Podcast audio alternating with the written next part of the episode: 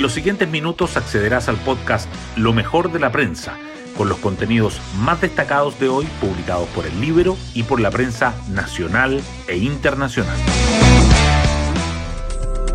Muy buenos días, hoy es viernes 31 de marzo de 2023. Soy Matías Zamora y este es el podcast Lo mejor de la prensa producido por el libro.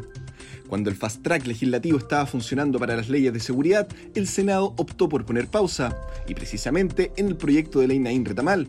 Se esperaba que se votara ayer en la Cámara Alta, pero la oposición, que está dividida en este tema, no dio la unanimidad para ello. Con esto, el oficialismo ganará más tiempo en un tema en el que no se siente cómodo. En paralelo, avanza la comisión experta del proceso constitucional. Anoche los comisionados ingresaron sus propuestas de normas generales para una nueva constitución. Todo esto mientras exconvencionales continúan entregando su particular visión.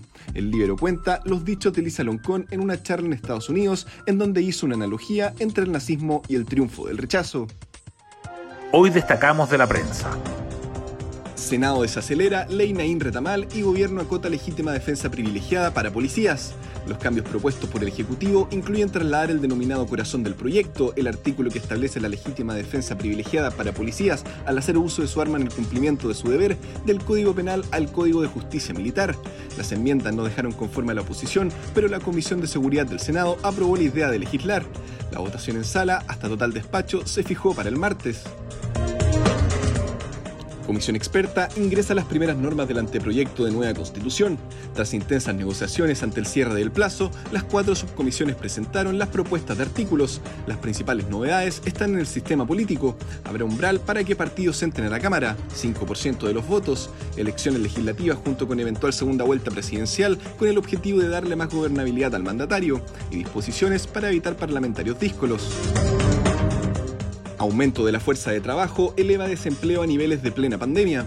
La encuesta del Instituto Nacional de Estadística correspondiente al trimestre móvil de diciembre de 2022 a febrero de 2023 arrojó que la tasa de desocupación subió hasta 8,4%, su mayor nivel en año y medio. La creación de empleo sigue desacelerando y los 261.517 nuevos puestos de trabajo fueron insuficientes para absorber a las 375.310 personas que ingresaron al mercado laboral. Chile Vamos presentará la próxima semana su propuesta previsional. La coalición opositora definió los bordes que a su juicio debe tener la reforma previsional que se tramita en el Congreso. El principal es que el 6% de cotización extra vaya a toda capitalización individual y que la solidaridad sea con recursos generales. También plantean que haya libertad de elección y que el piso mínimo de la PGU esté anclado a la línea de pobreza. Pablo Ortúzar, Estado social y subsidiariedad sí son compatibles y en algún sentido se requieren mutuamente. El antropólogo aborda el debate que se está dando en la comisión experta. Por otro lado, advierte que el país requiere un nuevo pacto de clase, porque de lo contrario ya se va a perder toda esperanza en que la elite política pueda dar respuesta. Centros de salud refuerzan presencia policial y registran fuerte incremento de pacientes baleados. La crisis de seguridad pública impacta la red asistencial. Recintos también anotan un aumento de heridos por arma blanca, mientras bancos de sangre ven disminuido su stock por mayor demanda. Trabajadores denuncian amenazas de grupos narcos. Y el Libero publica el contraste total entre la campaña del PC por la seguridad y sus votaciones en el Congreso.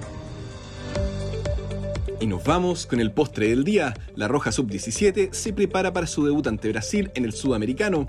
Chile libró en la jornada inaugural que tuvo dos empates, Colombia y Uruguay 0 a 0 y Ecuador y Brasil 2 a 2. Hay antecedentes para ser optimistas. El país ha disputado los tres últimos mundiales de la categoría. Yo me despido, que tengan un excelente día y será hasta una nueva ocasión del podcast Lo mejor de la prensa.